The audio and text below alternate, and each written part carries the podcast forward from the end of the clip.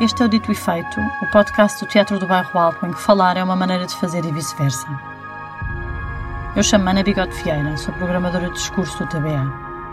Por discurso, para além das conferências, edições e conversas, entendemos aquilo que, sem ser necessariamente explícito, molda o que fazemos, o que dizemos e o que vemos.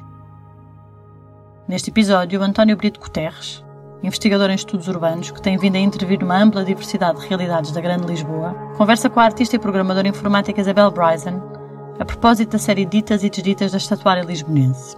Nesta série online, em seis episódios, lançados ao longo de 2021, Bryson visita estátua a estátua essas figuras impávidas que nos olham por entre a cidade, pondo-se no seu lugar, interrogando-as, traçando-lhes destinos outros e reinventando com isso os nossos, abrindo-lhes possibilidades.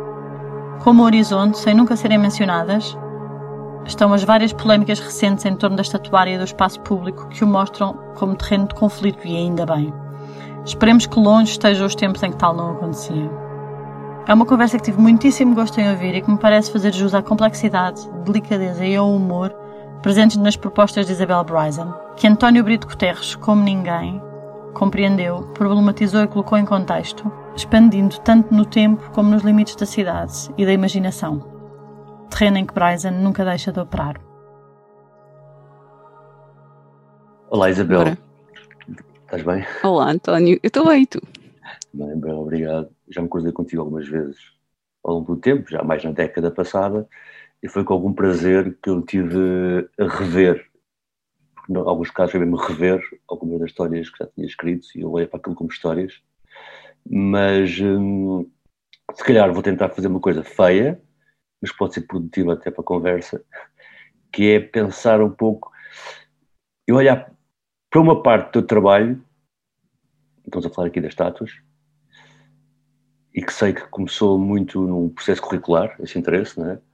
Hum, eu assim à distância diria que quase me parece uma espécie de etnografia ou antropologia das estátuas e do seu espaço, não sei.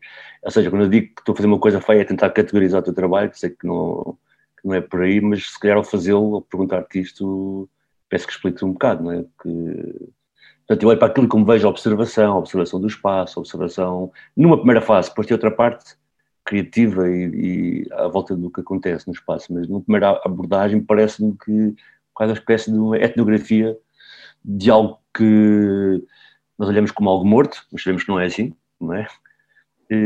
Não sei, poderias dizer isso? Eu nunca me lembrei de lhe chamar etnografia, mas também não me incomoda que o faças. Não, de facto, eu sim, isto vai. Começou o, o meu interesse pelas estátuas começou com um trabalho que eu fiz quando estava na faculdade, eu tirei um curso de escultura, portanto foi uma coisa muito académica na sua origem, mas quando comecei a olhar à minha volta e a ver as estátuas que estavam em Lisboa, que eu passava por, ela, por elas todos os dias, comecei a me interessar mais por elas e a perceber que ah, muitas delas foram feitas mais ou menos dentro do mesmo período de tempo e comecei a olhar mais pelas, para as razões pelas quais elas foram feitas e, e comecei a me interessar pela por elas mesmo, pela história delas, pela forma como elas estão num sítio e depois às vezes são retiradas dali, são postas noutro sítio. Os materiais. E, os materiais também. E também depois comecei a ir um bocadinho mais longe a ver, a, a encontrar histórias de estátuas que já não estavam nos sítios onde tinham estado antes e comecei a me interessar por isso também. Se é o caso da Albertina, por exemplo. A Albertina. Não, a Albertina está, quer dizer, está lá, agora está em dois sítios. O que é que aconteceu? Ela foi. Um, e eu, eu lembro-me, isto é uma coisa já da minha memória, eu lembro-me de ver uma estátua do Essa e que tinha aquela figura feminina na, no Largo Barão de Quintela, que esteve durante, lá durante muitos anos, era, era uma escultura de pedra. E eu lembro-me de a ver já uh, ter sido vandalizada. E depois essa estátua desapareceu e, passado pouco tempo, substituíram-no por uma réplica em bronze. E, mas só depois, alguns anos mais tarde, depois de quando comecei a investigar as culturas e quando comecei a interessar-me mais por este tema, é que eu descobri que aquela estátua tinha sido removida, estava no jardim do Museu da Cidade e estava à espera de ser restaurada. E fui lá e fotografei-a. E, e inventei, um bocado, assim. inventei essa história da Albertina porque estava a pensar na estátua, que é, qual é que seria a experiência da própria estátua de estar ali, estar naquele sítio, de, de, ser sujeita a, a é. violência, a maus tratos. De ser clonada e depois ser posta original numa espécie de no museu. Mas olha, hum, já vou fazer assim, vou fazer assim uma deriva por várias estátuas, mas hum, há uma assim em particular, há várias, mas tu fazes um levantamento de determinado momento, se calhar pela, pela questão académica de uma série de estátuas, e isso é interessante porque levanta o véu sobre várias delas, e, e gostava de voltar lá mais daqui a pouco. Mas há assim uma em específico que, que tem um trabalho teu de algum investimento, de entrevista, etc., que é a famosa estátua feita pelos operários da Sorefam, que estava ali na rotunda da Damaia, ao pé do, ao pé do aqueduto, e que tem um processo incrível é? de como é feita, de como desaparece, enfim. Um, uhum. Queres-me falar um bocado disso? Como é que ela aparece? Porque a origem é assim um bocado oculta, não é? De quem fez o seu desenho, de onde é que eles se basearam, se basearam é assim um pois bocado. Não sabe e nunca conseguimos descobrir. Uh, isto foi. Eu, eu descobri que essa estátua tinha existido inteiramente por acaso. Eu estava a fazer alguma investigação e encontrei um livro que, que era, era um levantamento de esculturas que tinham sido feitas comemorativas do 25 de Abril. E folhei, vi as esculturas todas e, e estava no meio de uma data de esculturas de artistas conhecidos que estavam em rotundas aí pelo país inteiro. Encontrei aquela que não era de um artista conhecido, o, o, a legenda só dizia Grupo de Operários da Sorefam e dizia que aquilo estava na, na Praça das Águas Livres, na Damaia. E então, obviamente, que eu quis ir ver a escultura imediatamente. E, não encontraste? Não, fui. não, pois eu falei com o Nuno, o Nuno, o meu companheiro, ele, ele cresceu na Brandoa, conhece muito bem aquela zona. E, e, quando eu lhe falei, disse: Olha, encontrei aqui, vê lá esta fotografia desta estátua, tu sabes onde é que isto é? Tu conheces ele? Ah, sim, eu lembro-me, eu passava por aí quando era mais novo e ia ali uma coisa qualquer nos escoteiros, que era ali ao pé. Ele lembra-se de passar por ali todos os dias, a certa altura da vida dele. Eu levo-te lá, vamos lá ver a escultura. E quando chegámos lá, não estava lá nada, estava a praça vazia, tinha, tem uma rotunda, não é? Tinha umas flores no meio. Ele, ah, mas eu tinha quase a certeza que era aqui, mas será que estou a confundir? E então fomos, fomos perguntar ali num café ao lado, havia aqui uma escultura. Ele, sim, sim, pois havia, foi tirada já há uma data de anos atrás. E nós, ah, ok. E então começamos a procurar mais sobre a história. Às tantas, houve alguém que nos deu, eu já não me lembro, eu acho que nós fomos ao centro de trabalho do Partido Comunista ali da Maia e alguém nos deu o contacto de um dos senhores que tinha construído aquilo e então nós fomos falar com ele e depois ele trouxe outra pessoa e nós falámos com efetivamente falámos com dois do, dos operários originais que tinham construído a escultura e então conseguimos saber a maior parte da história, só que eles próprios já não se lembravam quem tinha feito o desenho da hum. peça, ou seja, aquilo, tanto quanto, tanto quanto conseguimos reconstruir a partir da entrevista que lhes fizemos, aquilo foi uma coisa que foi planeada uh, no contexto de uma festa do Avante em 85, foi construída na altura, provavelmente não, não terá sido durante os três dias que duram a festa, mas deve ter sido construída durante a altura em que eles estavam a fazer a. Hum, voluntariado de montagem. Foi trabalho voluntário inteiramente e, e houve. Eles referem um arquiteto que terá feito o desenho da peça, mas eles não se lembram do nome dele, nem sabem se ele era mesmo um arquiteto ou não, eu acho que eles lhe chamavam arquiteto porque acharam que faz desenhos técnicos, deve ser um arquiteto, não sei. Nunca chegámos a podia ser um escultor, podia ser um, sei lá, podia ser um engenheiro, tanto quanto nós sabemos. Houve alguém que fez um desenho e eles adaptaram, eles, eles lembram-se o desenho era um bocadinho diferente da peça final. Eles fizeram umas adaptações porque eles olharam para aquilo, perceberam que aquilo estruturalmente não ia funcionar muito bem como como peça de arte pública, aquilo tinha de se aguentar em pé, não podia cair em cima de ninguém, portanto eles lá fizeram as modificações necessárias. Até falam que o arquiteto não ficou muito uh, contente e tal com as alterações. Parece que houve ali alguma tensão, porque o arquiteto queria que aquilo fosse de uma maneira e eles tinham, e não só, quer dizer, tinham as limitações técnicas de ter de ser uma peça está num sítio público e, e, não pode cair, não é? Tem de ser forte e também teriam algumas li limitações técnicas ao nível da forma como eles estavam a trabalhar. Eles fizeram aquilo ao ar livre. E os materiais também, que foi com ferro. É? Com, sim, foi com ferro, mas, mas também eles não tinham grandes máquinas, eles estavam. ou seja, eles não construíram aquilo nas oficinas da Sorefam com o equipamento todo industrial que eles tinham para fazer carruagens de comboios. Eles fizeram aquilo com um maçarico e ali ao ar livre, sem, sem grandes meios. Portanto, teria, se calhar, não sabemos como é que teria sido se eles tivessem acesso. Olha, mas, é, mas eu acho curioso, estava, estava a ouvir o que estás a dizer e, e quando li a entrevista, não, acho que era o José e o António, aquilo quase que parece, ou seja, há aqui um, um, um, contraste e um olhar com que se pode observar este tipo de, de dinâmicas, não é?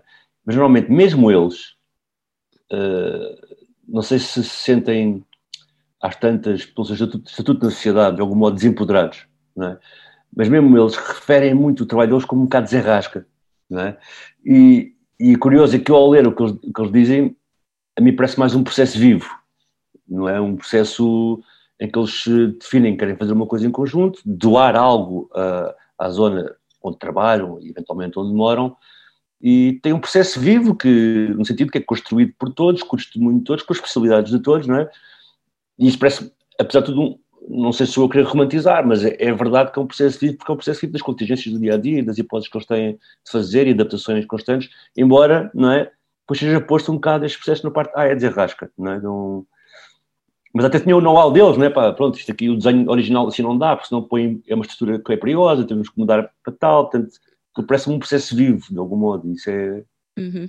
Sim, sim, é, e, e isto, a, a, parte que eu não sei se eles têm consciência disso, ou se tinham, se calhar não tinham, porque eles trabalham muito longe de um contexto artístico, mas, mas o processo artístico é esse, essencialmente. Exato toda a gente, qualquer processo de trabalho criativo que resulta num objeto, principalmente se é um objeto que tem de ser exposto num sítio público, é, é, sujeito a essas regras e, e, nós todos, quando fazemos trabalho criativo, temos limitações, não é? Quando estamos a tentar construir qualquer coisa, há sempre um momento em que nos deparamos com a realidade de não poder fazer aquilo daquela maneira que tínhamos pensado e, e ter de resolver. E o que eles, o, o que eles contam é, é isso, é mesmo, é um processo de resolução de problemas até chegarem a um determinado objetivo, que é ter um monumento ao 25 de Abril que cabe naquele espaço. Mas depois também há uma analogia grande entre isto que estamos agora a falar, disso ser um processo artístico ser assim, é? mas eventualmente eles serem desempoderados disso porque, se calhar, não, lá está, eles, da maneira que falam, são cultores, não são arquitetos, né, tem um bocado essa conversa, depois parece que há uma analogia entre este processo, ser visto não como um processo criativo, mas como um processo de arrasca, e a própria uh, falta de maturação política para olhar para isso dessa maneira. Né? De repente a estátua é retirada, a estrutura é retirada, sem grandes. Se é perceber bem porquê, quer dizer, claro que há várias interpretações, mas não é assim uma coisa. E, e depois há aquela discussão que se tem também que é: se isto fosse oficial, se fosse de um processo artístico oficial, de uma pessoa com o nome, se calhar nunca seria retirado. E seria pago. É? E é curioso, uma analogia entre a maneira que olhamos para o processo e a maneira como até politicamente aquilo é tratado entre estar e ser retirado, não é? Uhum. É, é assim, tanto que há outros exemplos de, de, peças que foram feitas originalmente para serem postas num sítio e depois por qualquer razão não foram postas naquele sítio e o, o exemplo que eu me estou a lembrar que também nós descobrimos na sequência desta investigação foi interessante porque havia outro momento que, que era bastante conhecido, que era um monumento aos bombeiros, que estava na Amadora, uhum.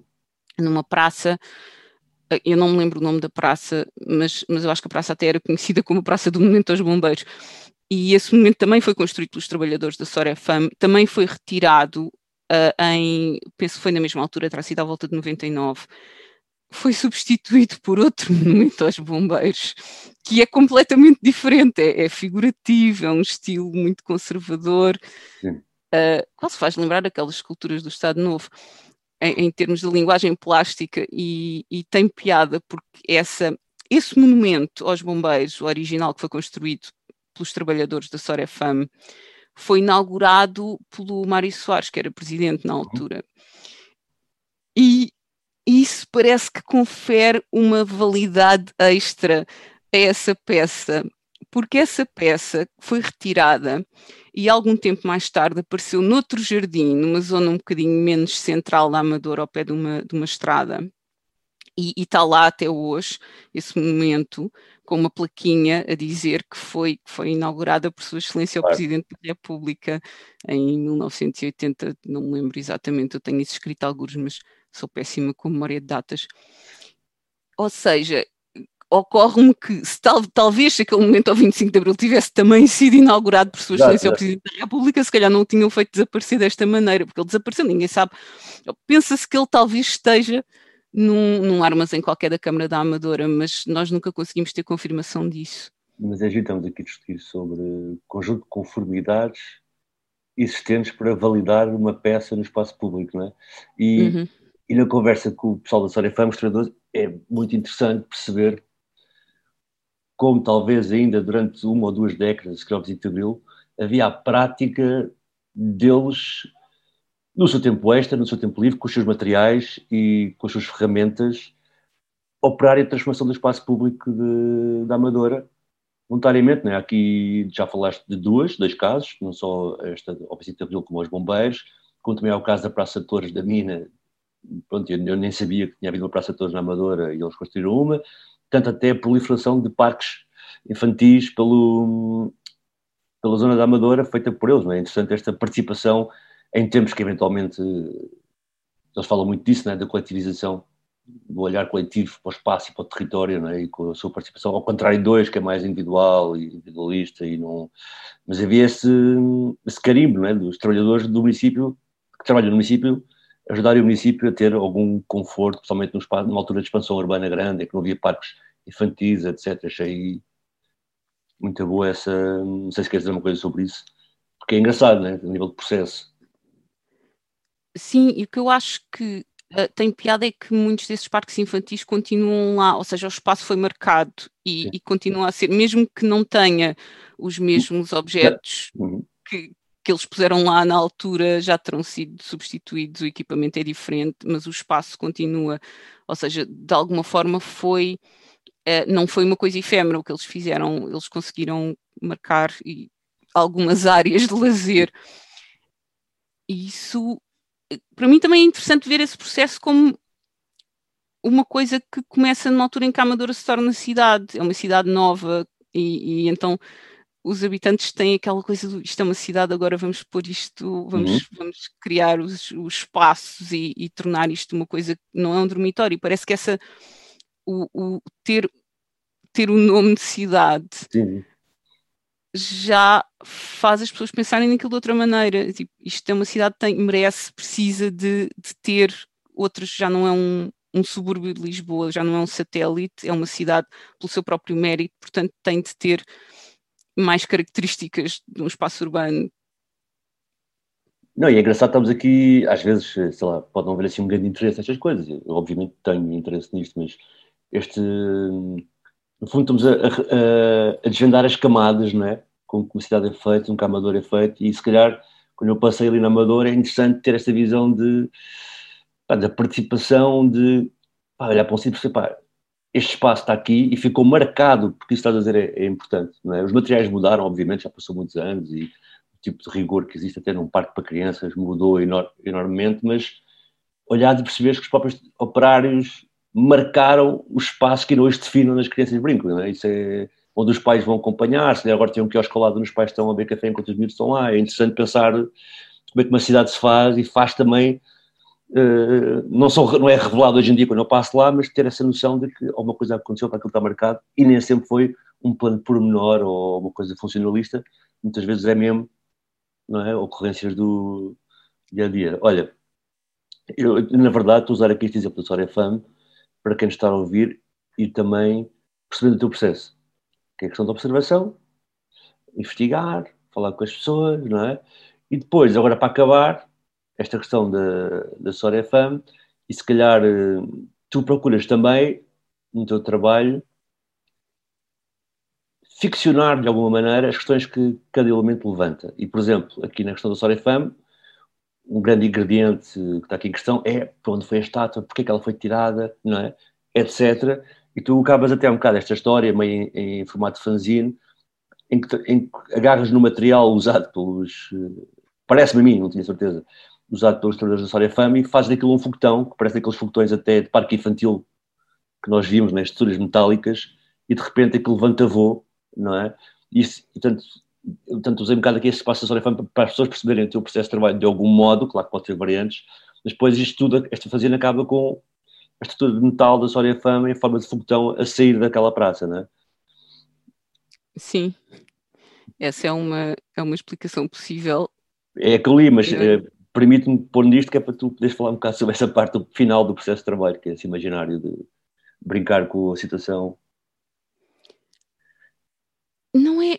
Eu, eu acho que às vezes, quando contamos a história só, e, e principalmente quando são histórias onde não há, nós não temos muitos factos, não temos, não temos muita coisa, não temos muita documentação.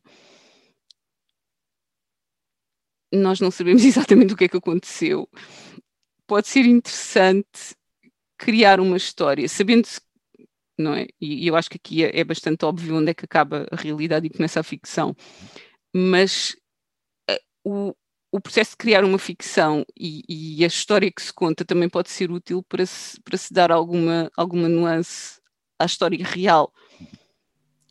E neste caso, a inspiração veio de. Eu andava a ver muitos filmes soviéticos na altura. Eu acho que foi nesta altura que eu, estava a fazer o trabalho. A Cinemateca fez um, um ciclo de cinema soviético. Eu tinha, tinha ido ver aqueles filmes todos.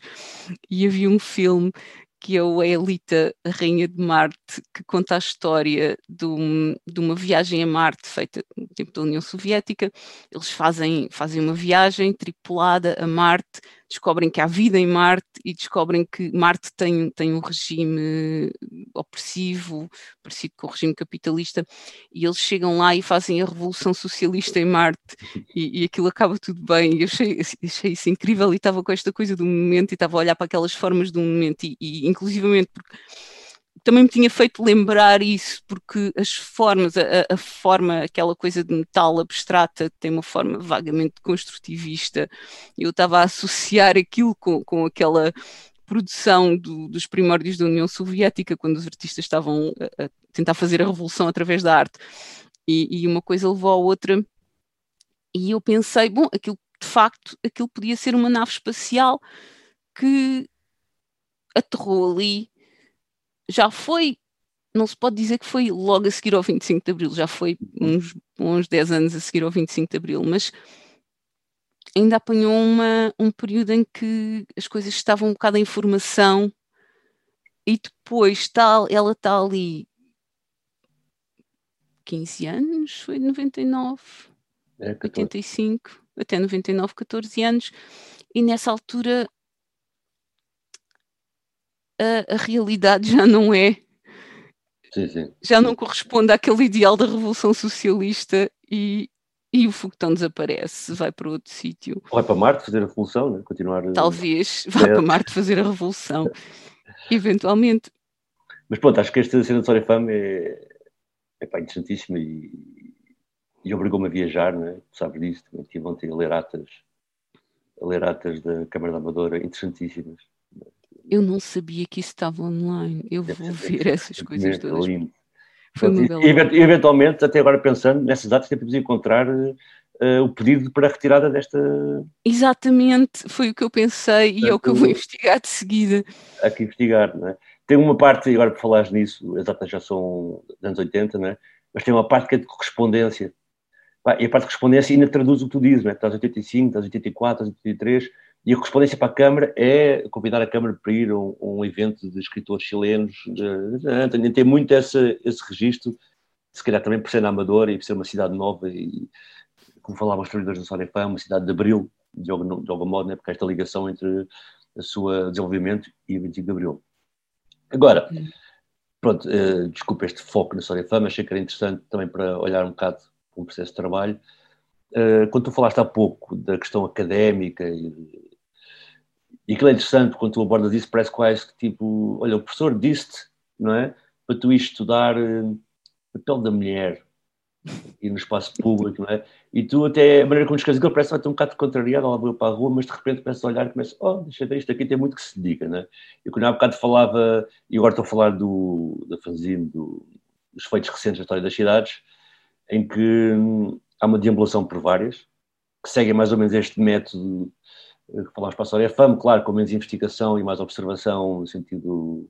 porque são vários apontamentos para vários espaços públicos, várias estátuas, não é só concentrado num. E quando eu falava um bocado da etnografia, também não era por maldade, é porque de repente há uma série de levantamentos que tu fazes de observação que são interessantes. Nomeadamente aqueles de. As estátuas dos escritores estão em jardins. As estátuas estadistas estão em praças ou rotundas. As estátuas das mulheres ou da mãe, que é interessante também essa visão, está no jardim, não é? Isto é algo que. Claro, deve haver uma série de protocolos para quem faz estátuas no espaço público, mas é algo que nos é dado por uma observação, né? uma contabilização de, de observação de nem sei quantas estátuas. Um, só, só aqui para abordar, esta classificação aqui que tu chegaste mais ou menos, estas tendências, uh, refere-se ao período de estátuas postas em Lisboa e comissionadas em Lisboa durante o Estado Novo ou, ou é no total? Sim. No Estado eu. Ou seja, sim, porque quando eu fiz esse trabalho, o trabalho em que eu fiz, uh, comecei a, a, reparar nisso, e era um trabalho sobre a escultura, o tema da família era, era mais preciso, não é? O tema, da, o tema da família, mas o tema da família está muito preso com o, com o tema da mulher na altura do Estado Novo, porque sim, sim. aquilo é tudo uma. Um, e, e aí é que eu comecei a reparar, eu estava exclusivamente a olhar para esculturas da altura do Estado Novo, mas também reparei numa coisa que é nós não temos assim tanta escultura anterior a esse período, ou seja, esse período é, é muito muito produtivo em termos de escultura pública uh, na cidade de Lisboa. E, e, eu na altura, eu pensei, na altura não, não, sabendo assim tanto, tinha aprendido História da Arte, mas não, não tinha estudado a fundo a História da Arte Pública em Portugal e pensei que, que isso fosse porque a escultura, no contexto da ditadura, a escultura era uma excelente ferramenta de, de expressão e de, de propaganda, mas Agora, por acaso, recentemente estava a ler, uh, há uma tese de doutoramento online que eu acho que depois vou pôr nas referências deste trabalho porque é fascinante sobre, um, sobre o processo de encomenda de arte pública e de monumentos no Estado Novo. E eu estava a ler essa tese e, e, e apercebi-me que as, Lisboa é assim, Lisboa tem aquela predominância de esculturas do Estado Novo porque durante o próprio Estado Novo houve uma limpeza de, de coisas anteriores que estavam nas ruas. Uhum. Ou seja, no, no final não sei, lá, desde o século XIX eu penso que não haveria muita coisa anterior a isso. Eu acho que é no século XIX que se começa a fazer mais monumentos públicos. Até aos anos 30, anos 20, anos 30, houve muita coisa que foi produzida nessa altura e que foi posta nas, nas ruas de Lisboa. E nos anos 30, já, já com o Estado Novo instituído, já com a Constituição e já com os departamentos todos, eles começam a olhar. O António, António Ferro a pensar na coisa. A política do espírito, e vamos lá Sim, ver como também. é que nós podemos fazer passar a propaganda. Eles começam a olhar para Lisboa e ver, ah, mas isto está aqui muito momento que não interessa nada, vamos lá tirar isto tudo, por isto tudo, e, e nem sei Uh, e por acaso, se calhar, até era interessante descobrir o que é que aconteceu, se ainda há, se ainda há depósitos da CML que têm esculturas dessa época ou não, ou se aquilo foi tudo. Sabe? Porque muitas vezes as esculturas em bronze, quando são tiradas da rua, são fundidas e desaparecem por completo. Esculturas de pedra, muitas vezes, conservam-se melhor. Isso é interessante, porque sendo a pedra um material mais frágil, à partida pensa uma coisa de pedra não vai durar tanto tempo. Mas muitas vezes são esculturas de pedra que se conservam porque não se consegue reciclá-las. Uma vez que a pedra está esculpida, ficou ali, aquela forma, até se partir, é aquilo. Mas o bronze não, o bronze é um material valioso e então há muitas esculturas de bronze ao longo da história que desaparecem porque alguém aproveitou o bronze para fazer outra coisa. Mas também há, atenção, também há exemplos de vários pedaços de pedra, de estátuas que são postos no espaço público a aguardar melhores dias e depois desaparecem porque também é um bom material de obra, não é? Claro que estou a exagerar um pouco, mas lembras-te, por exemplo, do arco da Praça de Espanha que estava desmontado em pedra no Praça de Espanha, ah, era o barco, o barco de São Bento, se não me engano, estava lá desmontado e ao longo do tempo o pessoal levando. Mas depois também é interessante porque esses dois períodos que estás a falar, o período antes do Estado Novo e logo a seguir, são os dois períodos muito marcados pela expansão urbana de Lisboa. Né? Primeiro com o plano de Ressano uhum. Garcia e depois com o Eduardo Pacheco, não é? em que há uma reconfiguração do espaço público em todos os aspectos, no, no levantamento de praças, no, marcar os sítios, não é, com os nomes que interessavam a política do espírito, não é? Portanto, é natural que haja uma grande vá, uma grande encomenda de estátuas nessa altura, né? Portanto, acho que faz algum sentido, mas também é interessante, por acaso agora, deixo aqui no ar para quem ouvir, se alguém souber dizer onde é que podemos encontrar todo o material que estava aí antes do Estado Novo, diga, para irmos lá, pelo menos ver o que é que se passa, não é? Uh, e, mas depois tu ensaias uma, também se calhar, olha, agora falando disso, dessa espécie de, e acabaste de escrever uma coisa comum no que respeita à estatuária, que é o que acontece nas mudanças de regime, não é, assim, imediato, uhum. e, e vem-me assim à cabeça, uh, acho que até o Kilo Anjo Guiano tem umas fotos disso, vem assim à cabeça aqueles depósitos ao ar livre de estátuas dos portugueses em Angola que foram retirados a seguir a, retirados em Luanda a seguir ao, à independência, né? estão no armazém as estátuas dos, dos ditos descobridores, né? E, e, é engraçado porque tu ensaias algo parecido, né? tu de repente, entre na altura, o Marquês de Pombal e o Duque de Terceira vão parar para Brandoa para um descampado. E é interessante, pronto, agora não sei se tem a ver com esta discussão, mas é até é interessante estás a falar agora desta passagem uh, da República, e dentro da República a mudança para dentro do Estado Novo, embora seja República na mesma, e haver essa limpeza, também tu olhas há 10 anos atrás ou há 12 anos atrás para aquilo que é inalienável e que as pessoas não, nem ousam mexer, de repente pôs num depósito na Brandoa, acho que sem nenhum demérito pela Brandoa, pelo contrário, mas numa lógica de, de reciclar Lisboa de algum modo, de repente ali depois acaba com uma discussão, não é? Porque o terceiro fica à sombra do Marquês Pombal, que é enorme, uhum. Mas é um bocado isso também, ensaiar uma espécie de mudança de regime e, e vamos pôr as estátuas na Brandoa. Sim, e porque de facto, nós, quer dizer, e o Estado não fez isto, não é? Quando, quando, se, quando se instituiu como regime, fez esse trabalho de, de limpeza e de, de, mudança do que estava na rua, mas quando acabou e, e passámos à democracia, nós nunca fizemos bem esse trabalho. Nós tirámos uma coisa ou outra, nós tirámos, nós tirámos um total de duas culturas das ruas de Lisboa depois do 25 de Abril. E uma delas, se não tivesse sido vandalizada, provavelmente ainda lá estava. Esta é, é a minha é? teoria, não sei. Um, a escultura das mulheres portuguesas gratas a Salazar estava no jardim atrás da residência oficial do primeiro-ministro. Sim. E um, a escultura era uma mulher, uma mulher assim, com, com, uma pose com a cabeça levantada, a segurar num ramo de rosas, tipo, reminiscente da Rainha Santa Isabel, e ela foi. Mas é como, vistos, ela... houve uma manifestação, se não me engano, no Palácio de São Bento, em que as mulheres foram de facto agradecer a Salazar. Sim, isso foi exatamente depois da, da Segunda Guerra Mundial. Exato. Porque as mulheres estariam gratas ao Salazar por ter poupado Portugal à guerra. E então aquilo foi, uh, parece, foi, foi uma subscrição pública motivada por um grupo de mulheres. Eu, eu tenho certeza que não foi não foram mulheres que espontaneamente decidiram fazer aquilo, há de ter sido alguma das associações de mulheres da altura que colaborava com o regime, que havia algumas que, que pôs aquilo em marcha, mas sim, aquilo foi uma coisa que veio, ou seja, não veio, oficialmente não veio do Estado, mas, mas era uma coisa sancionada pelo regime, e, e era, era uma escultura de pedra e tinha uma assente num plinto, e, e tinham lá escrito as mulheres portuguesas gratas a Salazar. Que aconteceu foi que logo a seguir ao 25 de Abril a escultura apareceu decapitada e a cabeça desapareceu, que também é outra história que me intriga imenso. E onde estará tenho, a cabeça? Tenho algumas teorias. Onde, onde estará a cabeça? Eu, tenho, Olha, eu, eu adorava que a cabeça ainda estivesse em algum lado. E há fotos disso? Não há fotos no domínio público que eu tenha Sim. tido acesso, mas há uns anos atrás eu, eu falei mandei um mail para o Museu da Cidade a fazer perguntas porque eles têm, a CML tem o espólio do Leopoldo Almeida. Uhum.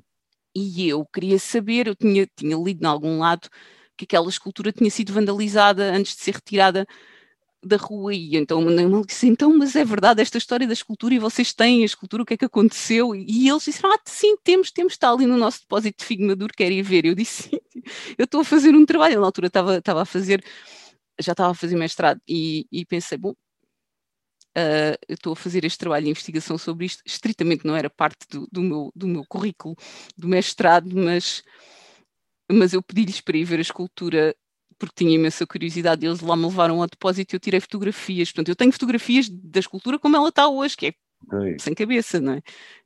falta pouco tempo teria aqui várias horas para falar contigo, mas se calhar queria fazer aqui, não tanto pela celeuma ou pela polémica, mas para fazer um bocado. E, e, tu fizeste este trabalho, é isso que é preciso referenciar também há 10, 12, 13 anos atrás, antecipando um bocado algumas das questões atuais. E acho que é interessante também nesta conversa poder, poder fazê-lo, não é? Agarrando exatamente no ensaio dos feitos recentes na história das cidades. Pronto, uma das coisas, em geral, interessante, e há pouco fiz questão de, para o caso da História FAM, de para especular um bocado sobre o processo de trabalho, né, da observação, da investigação e depois de alguma recriação de, do futuro, ou do que possa acontecer, ou da explicação do que possa acontecer. E, e aqui uma série de ensaios interessantes. Um, pronto, já falámos aqui, que é este, de repente, agarrar em estátuas importantes, estátuas de Lisboa e pô-las na Brandoa num depósito. Uh, interessante é como tu jogas com estátuas de maneira a acabar com alguma heteronormatividade não é? Tanto reparas que isso existe no espaço público e tu acabas por juntar estátuas, não é? Para acabar um bocado com... Pronto, isso é interessante porque é uma, há uma visão relativamente adiantada na história, no sentido em que se calhar conheço muitas pessoas que podiam ter feito o mesmo, não é? Mas tu, com a maneira como tu pensas, ou fazendo este trabalho, que há bocado chamei de etnografia, acabas por ter que debruçar sobre isso e reparas coisas que nós já nos passam ao lado, apesar do nosso posicionamento político, de repente faço questão de lembrar isso, não é? Olha, vou reposicionar estas datas que é para acabar com a heteronormatividade de, do espaço público ou do que isto representa, não é? Bom, isso é interessante. Outro também interessante é este, este jogo entre aquelas fotografias dos retornados e pensar, não é? Que quase que, e agora já uma análise minha, que aquela célebre fotografia do padrão rodeado de caixotes, quase parece que os caixotes também estão ali ao serem vazados para quem veio uh, de Angola, Moçambique, etc quase parecem que podem ser agora refeitos de bocados de pedra com o padrão, não é? Portanto, há aqui um jogo uhum. uh, que tu fazes que, é, que, já vou adiantar mais, porque há mais casos, mas já jogas um bocado com o teu pensamento político, não é? E, e com a observação que tu fazes do status quo de que ninguém se lembra de mexer, não é? Do que está no espaço público. Sim, eu fiz todo, todo o trabalho, foi em volta da ideia de o que é que poderia ter mudado se nós quiséssemos mesmo depois do 25 de Abril, alterar o espaço público de, de uma forma significativa e ver-nos livre de alguma da, da, da ideologia do Estado Novo da forma como ela está presente no nosso espaço público, o que é que nós poderíamos fazer? E foi com base nessa pergunta que eu comecei a tirar esculturas e a pô-las, e depois também, isto se calhar transcende já o Estado Novo, porque eles não inventaram a natureza do espaço monumental, eles usaram isso muito bem, mas, mas isso é, é, uma coisa que é usada por vários regimes ao longo da história. Ah, só, para lembrar que, manteve... só para lembrar quem está aqui a ouvir, pode ser interessante a questão do padrão, por exemplo, e da Praça do Império, que já lá vou, quero falar contigo sobre isso. São elementos, uh, as pessoas têm pouca noção disto, não é? mas Belém era uma zona pescatória, as pessoas foram expulsas dali, muitas delas foram morar até para outra margem, para a etc. Um, e foi ali que foi o, palco da Exposição Universal do Mundo Português, não é? E é por isso que temos estes elementos naquela zona de Lisboa, só para as pessoas também perceberem Estamos a falar de 1940, que, na política do espírito que tu falaste há pouco, coincide com datas importantes não é, do país, 1640, 1740, portanto tem toda essa datação importante. Desculpa, só para situar também quem está aqui a ouvir, para poder perceber o que estamos a falar. Não é? Uhum. Sim, e, sim. E a Praça do Império é elemento. Por acaso, já percebeste que está uma grande discussão sobre a Praça do Império hoje em dia, não é? E há aqui duas notas engraçadas que tu que eu olho e o que fizeste com a Praça do Império. Pronto, uma cena interessante é que nem te lembraste de falar dos brasões, que é a grande questão que agora se põe, é o que é que se faz com o jardinzinho, com os brasões, não é? Pronto, uh, isso por um lado.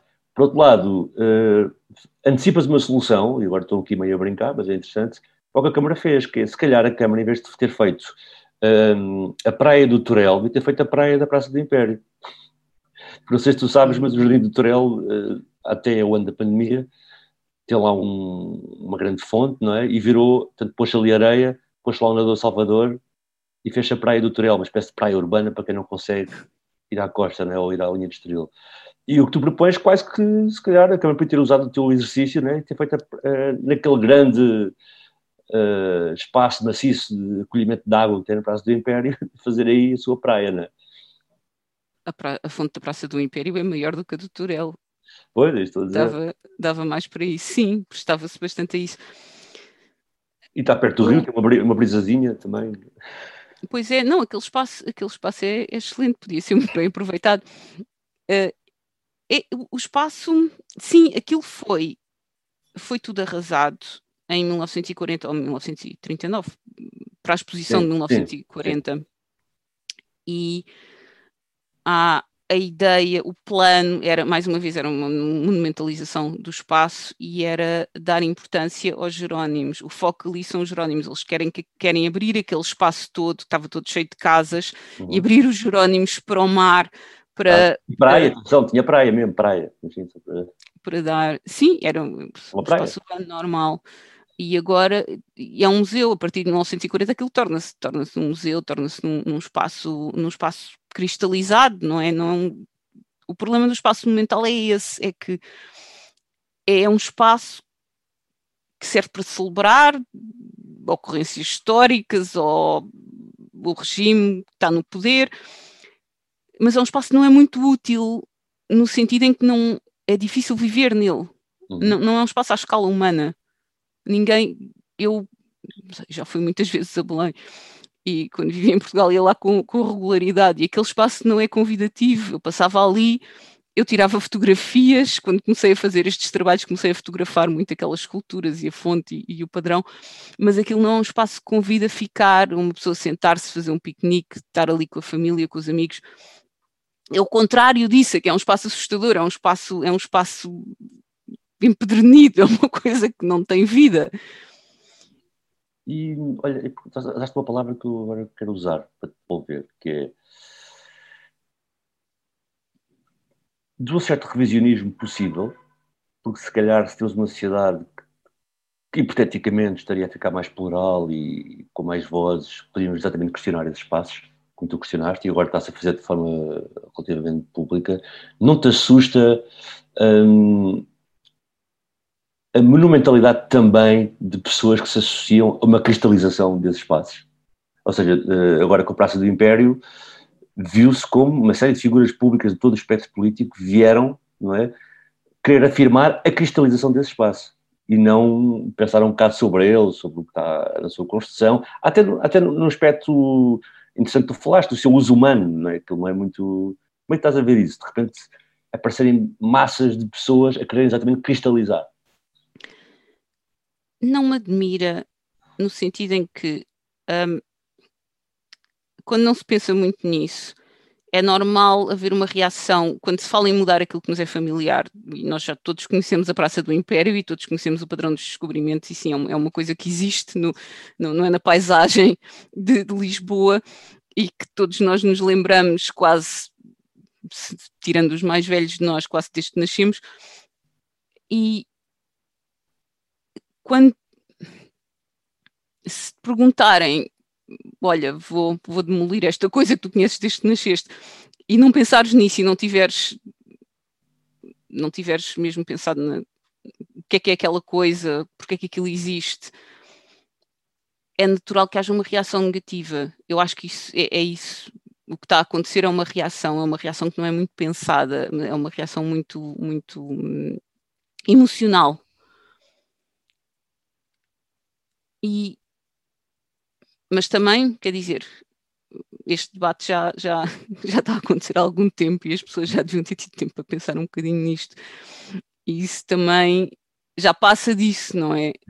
Já, já passa só da reação e, e já, já é, já é uma, uma defesa de uma coisa que, que não é, pois não é necessariamente caso... positiva, não é necessariamente consensual tu fizeste essa avaliação, estes, trabalhos, como eu disse, na década passada, e, entretanto, da tua ausência, e espero que passes por cá para nos poderes ajudar a imaginar outras coisas, uh, ainda foram comissionadas algumas coisas um bocado estranhas. Por exemplo, deves ter acompanhado a do Padre António Vieira, não é? E até foi curioso, porque quem contestou, nem contestou muito a figura do Padre António Vieira, no sentido de que podia ser até lembrado, mas é interessante que a própria estátua cristaliza algumas coisas que já pensam ultrapassadas, nomeadamente, por exemplo, aquele posicionamento do Padre António Vera com os dois, duas crianças indígenas não é ao lado, e é interessante como ainda hoje, uma coisa que teve inauguração uh, do Presidente da Câmara, não é? Portanto, lá está. Usou aquele processo, há bocado falámos da Sorifame, para ainda cristalizar mais aquilo do espaço público, não é? Bem que tu viste essa questão toda de, do Padre António Vieira? Uh, é desapontante. Isto é uma palavra. eu às vezes tenho dificuldade. Uh, ele fica um bocadinho desiludida, mas não, não me admira, porque se calhar precisamente porque eu já fiz este trabalho há uns anos e constatei que, que não houve, nunca houve uma grande vontade de mudar ou sequer de pensar sobre o espaço público, o que é que devia ser feito e o que é que se podia fazer diferente depois do 25 de Abril. E, e logo não me admira, nós nunca tivemos esse debate, isso hum. nunca aconteceu. Quando aconteceu o 25 de Abril, tirou-se tirou aquela escultura das mulheres portuguesas, tirou-se a escultura do Marshal Carmona, que estava hum. no Campo Grande. Mas manteve-se é lá a estrutura, é engraçado. Eu cresci com eu cresci com o anonimato daquilo. Ou seja, quando eu era muito Eu também, eu também. Eu quando eu era criança, olhava para aquilo e pensei, mas que é isto, não é? Porque faltava lá a cabeça, não é? Que diria, mas estava lá a estrutura toda. Não tinha nada, estava lá a estrutura, eu pensava, mas isto será, o que é que vão fazer aqui? Eu pensava, isto deve ser uma coisa, vão fazer aqui qualquer coisa, mas não houve. E em 97, foi, eu penso que foi em 97, a estrutura foi demolida. Quando uh, encontraram casa permanente para o Marshal Carmona no, no Museu da Cidade. Mas o que é interessante é, é isso, é, é mais uma coisa que mostra a falta de pensamento que aquilo tenha ficado ali aqueles anos todos, porque não se sabia o que é que se havia de fazer com a estátua do Carmo. Ou seja, ele não foi, aquilo é uma escultura de bronze, aquilo ainda, ainda é uma quantidade razoável de bronze, podiam ter derretido aquilo para fazer outra coisa, mas não. A escultura foi mantida. Ok, tudo bem, quiseram manter a escultura, puseram no Museu da Cidade, onde eu acho que ela não está mal, ela está, está numa. Ou seja, retiraram-lhe a monumentalidade, eu acho que a forma como colocaram a escultura é, é ok, isso não, não me incomoda, está ali, está no museu, é uma coisa histórica, está ali muito bem. Agora, o espaço onde aquele. E, e demoliram a estrutura porque de facto não, não fazia sentido ter aquilo ali, mas ela foi substituída por duas esculturas da mesma época, do mesmo escultor, do, do Leopoldo de Almeida, que, que, foi o escultor que fez mais trabalho para o Estado Novo, uma do Dom Afonso Henriques e outra do Dom João I. Figuras tipo e... incontornáveis, não é? Um bocado essa lógica, não? Isto podia ter sido feito no tempo do fascismo. Sim. Não há diferença nenhuma entre a CML pôr aquelas esculturas ali nos anos 90 e o que, e o que acontecia no Estado Novo, que era a colocação destas figuras pedagógicas, históricas por Lisboa inteira. Eu não vejo diferença. Eu, obviamente não houve aqui grande reflexão. Sim. Mas o que estás a dizer é bem engraçado. Eu estou assim um bocado aproximado do fim, é uma pergunta genérica que queria fazer. Mas isso é interessante. Por exemplo, há, vou dar aqui um exemplo concreto, que é, há um livro muito interessante, e felizmente também tive quem me facultasse isso, não é? que na altura em que estamos na escola, no secundário, a estudar História e essas figuras todas, e temos tipo a figura do Aquilino, Aquilino Ribeiro, que sabemos que foi um opositor, não é? um opositor, até se fala que era o terceiro homem no regicídio, até pelo que ele escreveu. Um, e Aquilino Ribeiro tem um livro excepcional, que é Os Príncipes de Portugal, em que ele faz uma revista histórica de todas as figuras de, né, todos os reis, basicamente, e príncipes de Portugal, e, e é brutal porque é terrível, porque tu percebes que grande parte dos reis são fascinas autênticos, eh, têm, têm tiques tremendos de malvadez, de sadismo, etc.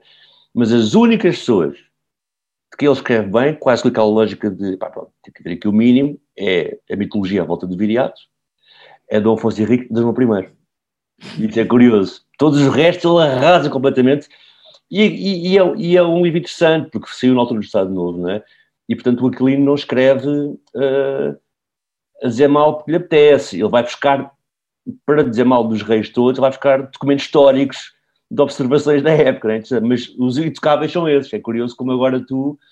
Isso diz muito quando querem substituir a, a estrutura do Carmona e vão buscar Dom Afonso Henriques, Dom I, como espécie, pronto, ok, aqui ninguém toca. E isto leva-me para uma espécie de pergunta final antes do fim, porque o fim é outra coisa, já lá vamos, que é, e é um bocado o que ressaltou na tua conversa, porque a parte da estatuária, e também aqui vou usar outro exemplo que é interessante, que é a estatuária e a toponímia, parecem ser, de algum modo, o primeiro, mas também o último reduto das alterações. O que quer dizer com isto? Quando há uma mudança de regime, aquilo que é obviamente ligado ao regime do ponto de vista de cara política é retirado. É? Temos exemplos brutos, claro, como a, a, explosão da estátua de Salazar em Santa Combadão e, e, os exemplos que falaste aqui, né? figuras estadistas do Estado Novo, são retiradas. Mas tudo o que tem um certo consenso um consenso que vem do não pensamento, um consenso que vem do não debate, mantém-se. E isso é interessante porque tu, de facto, na tua descrição, tu falas de o 25 de Abril, mas numa certa perspectiva histórica e de avaliação e de pensar em conjunto, nada mudou.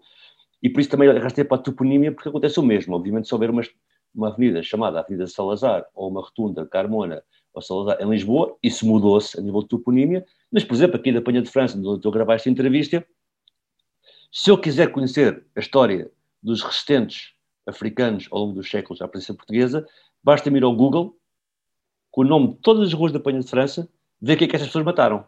E os que mataram são esses tais resistentes, não é? Portanto, eu estou aqui na Penha de França e já pensei até fazer um mapa assim, uhum. não é? Que é, em vez de ter o Coronel Eduardo Galhado, que é onde eu moro, ser o Ngonganha. Portanto, estás a ver?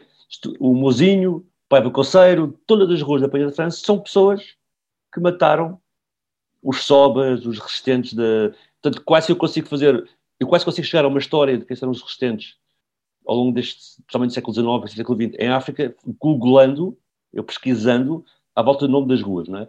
E, e há quem ache que grave é o bairro de, no bairro das Novas Nações, que é a Rua de Angola, mas há que até acho que mais grave até são estas coisas, tipo, toda a Lisboa, não é? Obviamente que eu penso logo, ah, o antigo bairro das colónias, claro, e tal, vou mudar aquilo, como se fez na Alemanha também, mas de facto, todas as ruas de Lisboa, muitas delas estão ligadas ainda de toponímia a essa história. É? E de facto, isso nada foi revisto. Portanto, por um lado, é o primeiro reduto no que respeita à simbologia imediata das caras políticas, mas depois também é o último reduto porque é o que demora mais tempo a mudar. Das estátuas e toponímia mantém-se por 100 anos sem nenhum tipo de pensamento não é? à volta de crítico, ou de, pelo menos, e agora de falar mais da cidade de Lisboa na, na sua área metropolitana, que é diversa e que é plural e que, portanto, deveria exigir, obviamente, uma reflexão mais ampla nesse sentido, que parece. Sim, eu sou totalmente a favor de haver alguma reflexão e parece que agora está a haver algum debate, mas parece-me que este debate já é tardio, este debate já podia ter acontecido há mais tempo, mas melhor agora do que nunca, mas acho que devíamos mesmo pensar nisto e pensar e apresentar mais a história, porque acho que às tantas também há uma falta de conhecimento. Quando porque todos nós aprendemos na escola que os descobrimentos foram uma coisa boa e foram os tempos de glória da nossa nação. Então, nós, quer dizer, todos nós que estudamos já depois do 25 de Abril e que tínhamos a obrigação de saber melhor, aprendemos esta narrativa na escola. E, e eu acho que há muita pedagogia que ainda tem de ser feita para, para mudar essa, para contarmos a história de outra maneira, para sermos mais objetivos em relação à nossa própria história e, e reconhecermos que houve coisas que não foram inteiramente positivas e que nós não devíamos glorificar. E eu sinto que há, há falta disso em Portugal e eu espero, e agora, com alguma pena minha, não estou aí para participar na discussão e não, não consigo acompanhar de perto o que está a acontecer, mas. Mas estás perto, mas, estamos aqui a discutir. É Sim, estou perto. Legal, nós falámos aqui de algumas coisas que foste fazendo, um, que se pode esperar mais em breve. Material teu deste género que possa cá para fora e pode ser absorvido. Em relação a, a, este trabalho que eu estou a fazer com o teatro, é um trabalho online e hum, vai ser, é, está a ser feito em vários episódios. O primeiro episódio vai sair agora em março, no, no dia 2. São dois episódios. Um, a primeira parte vai tratar do espaço de Belém, da relação com a exposição do mundo português e, e, como o espaço evoluiu até os dias de hoje e as esculturas que foram retiradas da rua depois do 25 de Abril. E depois, mais para a frente, vai haver outra, outra tranche do trabalho que, que vai ser apresentado em junho, que está mais relacionada com, com as esculturas dos jardins, com as as esculturas não de figuras menos, não são figuras públicas, não de, não de políticos, com, uhum. com, os, com os escritores, com, com as, as mulheres anónimas, com as homenagens à família e a forma como elas vivem nos jardins, a forma como, como elas são tratadas nos, nesses espaços. E a última parte do trabalho que vai, vai ser para outubro é que vai entrar mais no, no monumento da Sorefam, nos monumentos que a Sorefam construiu, nos espaços onde, onde, essas, onde essas peças estavam e no que aconteceu depois, e em algumas histórias relacionadas, reais ou ficcionais, com essas peças. Olha, então, este dito e feito está feito, de algum modo. Isabel, foi um prazer conversar contigo. Mesmo. Igualmente, e obrigada, António. Fizeste-me perguntas muito interessantes. Não, eu adorei e olha, espero que gostem. Estamos aqui em breve. Entretanto, se quiserem, foram muito simples. Cheguem ao Google, escrevam Isabel Bryson, vão encontrar o site da Isabel. Às vezes a Isabel não vai querer porque tem coisas ainda em trabalho, mas tem lá muita matéria daquilo que nós falamos aqui hoje, fanzines para poderem ler e, e poderem divertir-se um bocado. Também. Tá Obrigado. Até já. Uhum. Obrigada. Dito e Feito é um podcast do Teatro do Bairro Alto. A edição é da Sara Moraes e a música é da Raw Forest. Acompanhe o TBA nas redes sociais e em teatrodobairroalto.pt.